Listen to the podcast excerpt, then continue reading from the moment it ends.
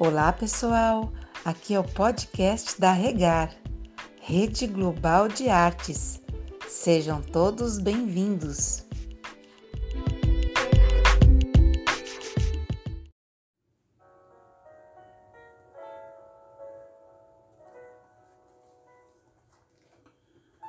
Tiago 4, do 13 ao 16 diz assim: Ouçam agora vocês que dizem: Hoje ou amanhã iremos para essa ou aquela cidade, passaremos um ano ali, faremos negócios e ganharemos dinheiro.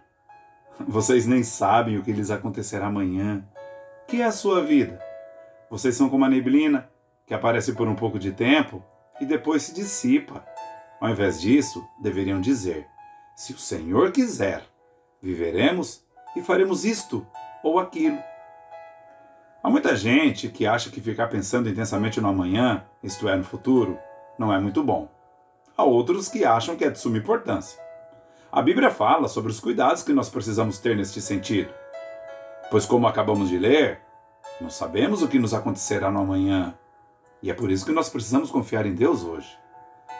O que fazer quando pensamentos ansiosos surgem dentro de nós? Eu tenho aprendido que o segredo é viver um dia de cada vez. O saudoso cantor gospel Luiz Carvalho tinha uma frase interessante. Ele dizia assim: Vivamos o dia de hoje como se Cristo voltasse amanhã. Apesar de não sabermos o dia em que Jesus voltará, ainda assim precisamos estar preparados hoje para o grande dia que ainda virá, que poderá ser em qualquer momento. Este mesmo critério pode ser muito bem aplicado em nossa vida cotidiana. Preparados hoje para um amanhã abençoado. Sabe, queridos, planejar é se preparar, e se preparar é planejar. Não há problema algum pensarmos sobre o nosso futuro, desde que isso seja feito de maneira cautelosa e produtiva, com planos positivos e que sejam submetidos em oração diante de Deus. Provérbios 16:3 diz isso, sabia? Consagre ao Senhor tudo o que você faz e os seus planos serão bem-sucedidos. Viver um dia de cada vez implica também fazer planos. Planejar nada mais é do que trazer rapidamente o futuro para o presente, o amanhã para o hoje, com uma finalidade específica. Avaliar tudo aquilo que porventura possa interferir no alcance dos nossos objetivos, a fim de se propor soluções. Planejamento não traz sofrimento, diferentemente da preocupação. Preocupar-se nada mais é do que ocupar-se previamente acerca daquilo que ainda acontecerá, sem que haja algum tipo de ação que de fato resolva a situação.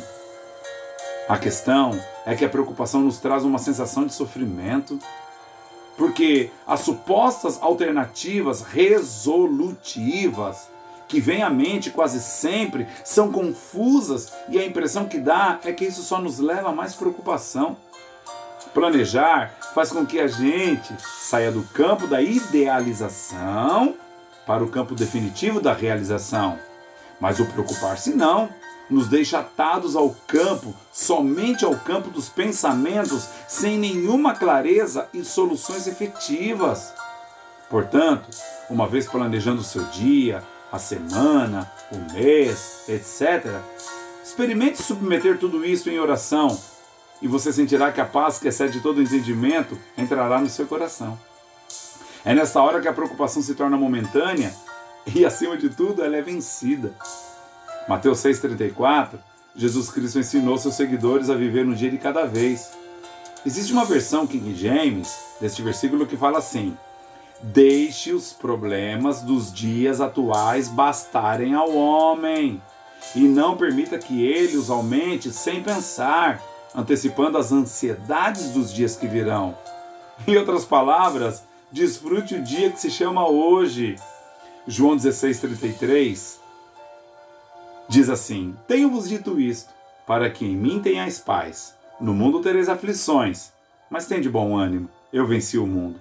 Note bem, a paz nós encontramos em Jesus, mas criar condições para o bom ânimo depende de nós. E isso acontece quando não permitimos que preocupações sobre o amanhã inundem os nossos pensamentos, pois a ansiedade paralisa a nossa capacidade de reação, sobretudo diante das situações inesperadas. Passar tempo com Deus em oração e meditando em Sua palavra é importantíssimo. Orar nada mais é do que falar com aquele que tem o poder de ir lá no futuro, de ir lá no amanhã. E meditar na palavra é ouvir Deus falando conosco. Como diz Tiago 4, se o Senhor quiser, viveremos e faremos isto ou aquilo. Neste caso, como eu sei que não é seguro andar por mim mesmo, eu prefiro depender de Deus e viver aquilo que Salmos 37, 5 diz: Põe a sua vida nas mãos do Senhor, confie nele e ele o ajudará, inclusive com o seu amanhã. Que Deus abençoe você, em nome de Jesus.